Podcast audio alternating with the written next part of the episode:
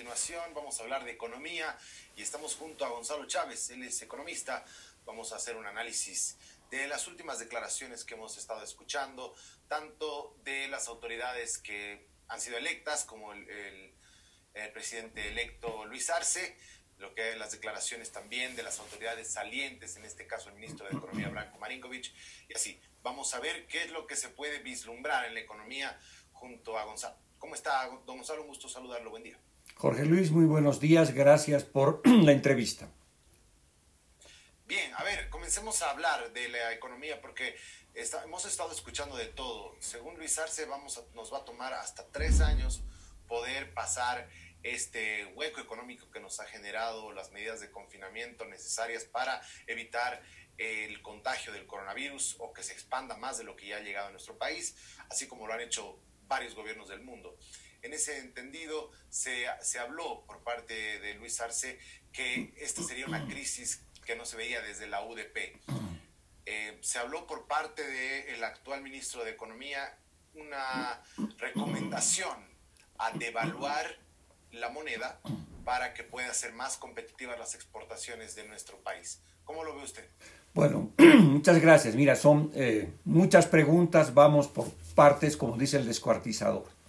Eh, en primer lugar, sobre el tiempo de la recuperación económica.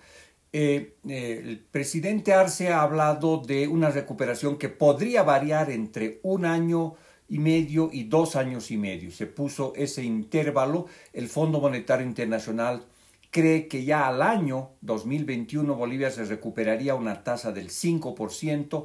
Eso está por verse, es decir, estamos frente al debate si va a ser una recuperación del tipo V chica, ¿verdad? Rápida y rebotamos al crecimiento o de, del tipo U, dos, tres años en el fondo del pozo. ¿De qué va a depender eso? Yo digo, creo que de cuatro factores. En primer lugar, el factor económico, social y político, de los equilibrios mínimos que se establezca tanto en la sociedad como en eh, la, asamblea, eh, la asamblea plurinacional, es decir, del equilibrio social y político, de la estabilidad. En estos momentos la economía es menos técnica y más eh, política, más psicología. Por lo tanto, vamos a depender de variables que tienen que ver con expectativas, con reputación, con credibilidad, con esperanza, con miedo, con venganza, en fin, con variables psicológicas y veamos a ver si eso se encamina a un horizonte de equilibrio que ayude a la recuperación. Segundo punto importante creo que tiene que ver con el financiamiento. Este tendría que ser muy rápido y en buena cantidad. Eso va a depender muchísimo de dónde sacamos esos recursos. Bolivia necesitará pues entre 5 mil y 7 mil millones de dólares en los próximos, por año, en los próximos años, y habrá que ver de dónde sale ese dinero. No tenemos parte para hacer esfuerzo fiscal, al contrario, hay muy poco ahí, las reservas internacionales no debían tocarse y por lo tanto lo que queda eh, son los préstamos internacionales. Habrá que ver cómo el futuro gobierno encara eso con el Fondo Monetario Internacional, con los chinos, con el Banco Mundial, con una canasta eh, de recursos que venga de afuera. El tercer factor tiene que ver con la calidad del crecimiento. Estamos frente a una crisis no solamente económica, sino del patrón de desarrollo económico. Esto no significa que mañana tengamos plata, pongamos dinero a la vieja economía, esta es un resorte, va a volver este resorte al mismo lugar. Eso no va a pasar. Lamentablemente es una crisis estructural profunda. Entonces la calidad, la dirección, eh, de la recuperación económica va a ser fundamental para ver si repetimos lo del pasado o somos capaces de pavimentar un futuro que tenga un sentido más verde, más tecnológico, más innovador, más inclusivo, más con diversificación productiva.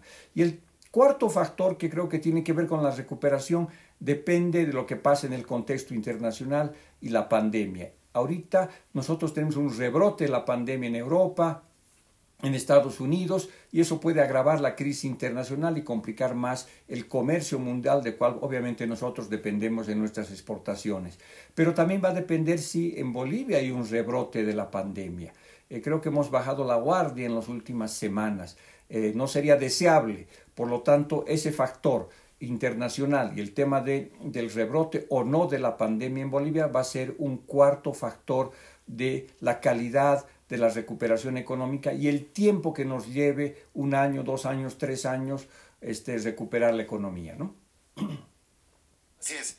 Ahora, nuestro país siempre, durante los últimos años y décadas, ha dependido en gran mayoría de su economía en los recursos no renovables, estos recursos que están presentes, en este caso el gas, los minerales, eh, que son ampliamente exportados a otros países y que estos mismos los vuelven en productos mucho más caros.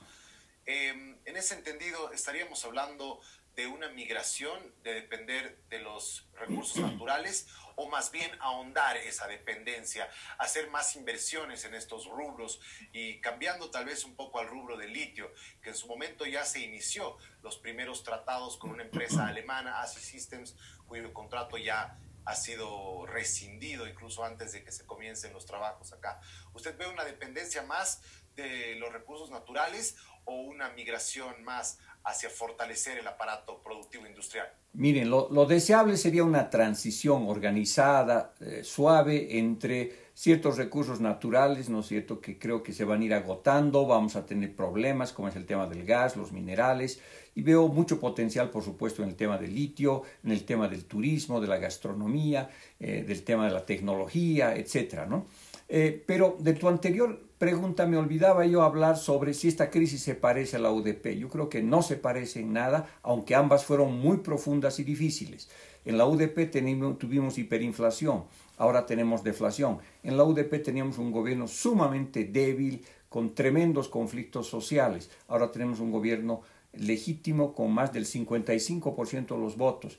Eh, durante la UDP teníamos este, una deuda externa altísima, ahora es mucho más baja y manejable. En fin, hay muchas variables que son eh, muy, muy diferentes. Entonces, en esa perspectiva, este, esta transición, esta propuesta que se haga al país, eh, ojalá que a partir de un pacto social de mediano y largo plazo, no entre todos, sino entre tal vez entre temas importantes, tal vez salud y el tema del empleo, eh, eh, ¿dónde están las alternativas? Que es lo que tú me preguntas. Sin duda alguna, el litio. Pero el litio debería ser la última frontera extractivista y la primera de la cuarta revolución industrial. Ahí Bolivia debería ser capaz de juntar, ¿no es cierto?, eh, las dos revoluciones inconclusas que nunca hicimos, ¿no ve? O que nunca la implementamos. La, la primera revolución industrial y obviamente la cuarta revolución industrial que tiene que ver con tecnología.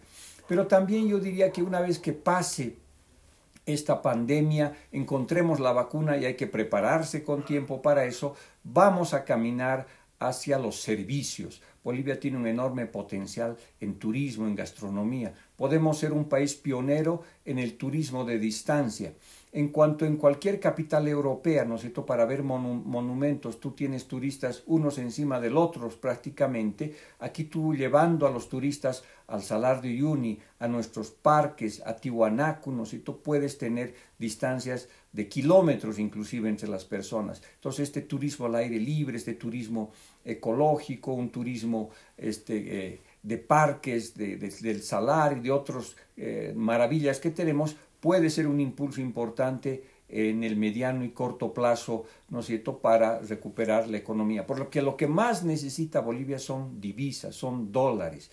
Y eso tiene que ver con lo que también preguntabas, con el tipo de cambio. Entonces, el tipo de cambio no debe modificarse y lo que tenemos que hacer es pues crear las condiciones para que las expectativas de la gente estén tranquilas sobre lo que puede pasar con el tipo de cambio. Y ahí tú tienes dos variables para manejar. La variable stock, las reservas internacionales, que no deberían cambiar significativamente, están alrededor de 6 mil millones de dólares y esto hay que mantenerlo. Eso es un primer paso. Pero el segundo paso es la variable de flujo, es decir, tenemos que mostrar que el país en los próximos meses y años va a generar más divisas. ¿no? Por supuesto, ojalá a través de mayores exportaciones, pero también a través de préstamos internacionales, inversión extranjera directa. Entonces, manteniendo ancladas las expectativas este, en un tipo de cambio estable, ¿no es cierto? Y teniendo flujo de divisas, vas a calmar las expectativas de la gente sobre una posible devaluación, lo cual no es recomendable. A futuro, por supuesto, cuando recuperemos el empleo, el crecimiento, este, tengamos mejores condiciones económicas, habrá que comenzar a debatir dos cosas. El tema de qué hacemos, cómo cambiamos a un tipo de cambio flexible, necesito que se mueva un puntito hacia arriba un día, otro puntito hacia abajo, pero con expectativas tranquilas, eso será en el largo plazo. Y el otro tema va a ser, ok, eh, se va a hacer un esfuerzo financiero de préstamos y obviamente de gasto público e inversión pública importante. ¿Cómo vamos a financiar esto? Eso va a depender en gran medida de que hagamos una reforma tributaria, porque los gastos de hoy de alguna manera tenemos que financiarlos en el futuro y eso se hace a través de una reforma tributaria donde este, eh, todos paguemos impuestos, incluyamos a grupos que no lo han hecho históricamente en el pago de impuestos y seamos capaces de financiar este esfuerzo de guerra este, que implica eh, la recuperación económica en los próximos meses. Muy bien. Ahora, ¿es verdad lo que dice el ministro que deja 17, 17 eh, millones de bolivianos em, para que pueda usar el próximo gobierno?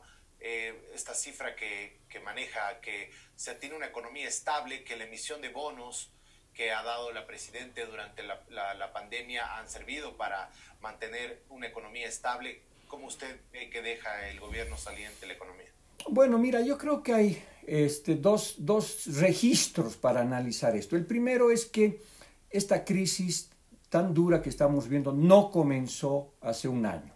Esta crisis se venía estructurando por lo menos desde el 2014-2015, cuando cayeron los precios del gas, de los minerales y de nuestras exportaciones, que eran alrededor de 15 mil millones de dólares, comenzamos a exportar como 10 mil millones de dólares y a partir del 2014 eh, generamos una desaceleración del crecimiento que fue profundamente golpeada por la recesión, pero la economía ya venía desacelerándose, primer punto. Segundo punto, el déficit público ya era elevado. Entre el 2015 y el 2019 eh, era un promedio de 6.77% del Producto Interno Bruto. Entonces ya teníamos un déficit eh, elevado y hace seis años y por supuesto con la pandemia se aceleró muchísimo el déficit público y ahora estamos alrededor de 12, 15%. Las reservas internacionales también en el 2015 eran 14 mil, 15 mil millones de dólares. En 6, eh, 7 años se han gastado 8.500 millones de dólares. Entonces, esta crisis eh, tiene orígenes en el pasado, eh, allá por el 2014, 2015. ¿no? no comenzó hace un año. Ahora, sin duda alguna, este, a partir de lo que fue la pandemia y el pes, la pésima gestión económica del gobierno este de transición, por supuesto se profundizaron y complicaron muchísimos de los problemas que ya venimos viviendo. Entonces, es muy difícil saber con cuánto van a dejar el gobierno saliente, seguramente este, habrá, se tendrán que hacer auditorías y ver cuánto existe en las arcas públicas, eh, cuál es el grado del déficit público, no sabemos con exactitud, cuál es el grado del decrecimiento que se ha producido en la economía, es 8, es 10% negativo. Creo que eso eh, recién vamos a saber si el gobierno, por supuesto, entrante, inmediatamente transparente esa información, eh, pero ambos gobiernos, digamos, el anterior de la transición y el anterior de Evo Morales, pues este, colocan su propia historia de la crisis económica, unos diciendo que la crisis comenzó hace exactamente un año y otros, ¿no es cierto?, hablando de que la crisis eh, ya es más profunda y de largo plazo, ¿no es cierto? Y eso creo que hace parte del relato político, eh, del imaginario que se va construyendo en el mediano y largo plazo. Pero independientemente de cuándo se originó la crisis económica y cuánto dinero hay en la economía, no hay la menor duda que el país tiene que buscar algún tipo de equilibrio, de pacto social y político, porque de esta situación tan difícil se tiene que salir unidos, así lo muestra la historia exitosa de economías que han estado en guerras o que han estado en pandemias similares. Si no hay cierto nivel de unidad, los actores económicos y sociales no van a desarrollar todo su potencial y los instrumentos de política económica que existen para salir de la crisis pierden potencial. Bien, hablemos sobre la gestión de Luis Arce, ya tenemos algunas visiones del manejo económico. Por ejemplo, sabemos que va, lo primero que va a hacer es dar un bono de mil bolivianos, que de alguna manera va a insertar a la economía, pues toda la gente va a comenzar a invertir ese dinero, ya sea en alimentos o en otro tipo de actividades este tipo de, bonos, junto con el modelo económico que ya conocemos que ha utilizado Arce, que no sabemos si va a sufrir alguna modificación, pero está ampliamente vinculado a la inversión pública. Eh, ¿Usted considera que este, este modelo que plantea Arce eh, va a tener sus frutos eh, económicamente? Bueno, mira, yo creo que hay dos, dos, niveles, uno de corto plazo y otro de largo plazo. Sin duda alguna, el recetario de lo que hay que hacer en, en política económica cuando estás frente a una recesión, es una contracción del producto, es eh, a trabajar por el lado de la demanda. Y por supuesto hay que incentivar el consumo. Creo que eso lo ha entendido el mundo entero. El anterior gobierno ha, ha entregado bonos y ahora va a haber otro bonos. Esa es una salida de cortísimo plazo para, como dice el propio Bono, combatir el hambre, la miseria, para reactivar la economía en el cortísimo plazo. Eso inyecta liquidez, es como meter una moneda, ¿no es cierto?, a un tanque, esa moneda rebota y genera una expansión, ¿verdad? Y esa expansión es lo que vamos a ver en los próximos meses. Y esa expansión, lamentablemente, como nuestra industria está muy golpeada por un tipo de cambio real apreciado, que hace que las importaciones sean muy baratas, ¿no y por mucho contrabando, lamentablemente parte de, esa, de ese dinero no va a reactivar el aparato económico boliviano solamente, sino el peruano, el chileno, el argentino, el brasileño, etcétera, ¿verdad? Entonces, pero va a ayudar en el cortísimo plazo, ¿no? pero el desafío de mediano y largo plazo es generar empleo de calidad, es diversificar la economía y vamos a ver si el modelo de inversión pública que se implementó en el pasado va a funcionar sin dinero. Yo creo que no. ¿no es Es sumamente difícil conseguir plata. Bolivia necesita mucho dinero de afuera. Entonces, eh, y hay que, eh, cuando se haga la inversión pública, por supuesto, va a, haber, va a ser más escasa. Una cosa es hacer un modelo expansionista, eh, digamos, con un fuerte componente estatal, cuando tú tienes 60 mil millones de dólares adicionales, que es lo que ocurrió este, más o menos en la, entre el 2006 y el 2014.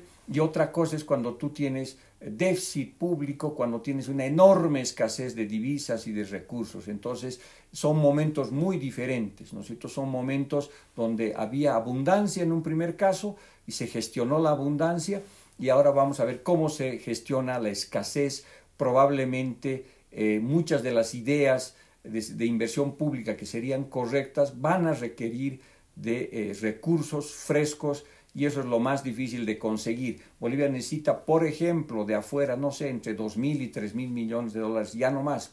¿Quién tiene esa plata? No sé, esa plata la tiene el Fondo Monetario Internacional, con cual, con el institución con la cual hay una gran diferencia ideológica con el gobierno entrante, o los chinos, aunque los, los, los préstamos de los chinos son préstamos comerciales condicionados a compras de bienes o servicios de la China, este, los recursos frescos vienen del Fondo Monetario Internacional, porque organismos como el Banco Mundial, el BID, la CAF, son de escala menor, te pueden prestar dinero, pero va a ser una escala menor. Entonces, el gran desafío va a ser de dónde conseguimos los recursos este, que se necesitan para continuar esta política de fuerte inversión pública y la calidad sobre todo del nuevo crecimiento que ofrezcamos se ha estado hablando de la vieja sustitución de importaciones que tú mencionabas, esta idea que nosotros exportamos este, materias primas que tendencialmente a largo plazo tienden a la baja, en cuanto siempre compramos bienes manufacturados e industriales que tienden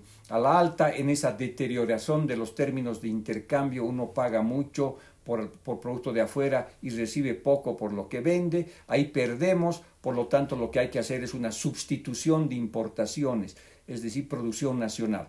Este, eso va a depender pues de, la, de, cómo hacemos eso, porque no es muy sencillo cuando tú tienes un tipo de cambio real apreciado que este, facilita la importación, cuando tienes un mercado que está muy lento, sin dinero, cuando tú tienes una economía muy pequeña, un mercado interno muy pequeño, cuando hay restricciones financieras. Entonces, el concepto de sustitución de importaciones pues pierde fortaleza.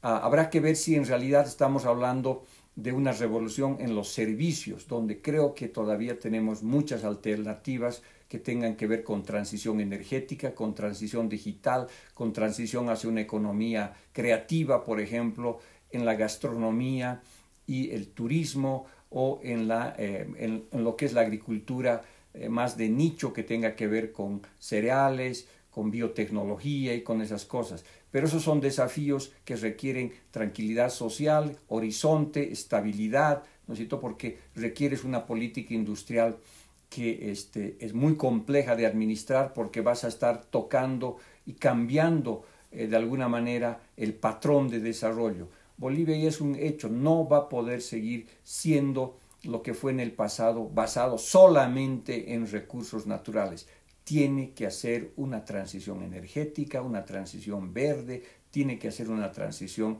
a la economía digital y eso eh, implica sobre todo un gran cambio en el capital humano, un shock en capital humano. ¿no es cierto? Y para eso el tema de salud va a ser muy importante y el tema educativo, a ver cómo recuperamos nuestro aparato productivo eh, eh, en base a la educación, que ha sido duramente golpeada por la pandemia, Tú sabes que hemos parado inclusive nuestro sistema. A ver, habrá que ver cómo se lo reactiva de tal manera que brinde el capital humano que este país necesita eh, fuertemente en los próximos años.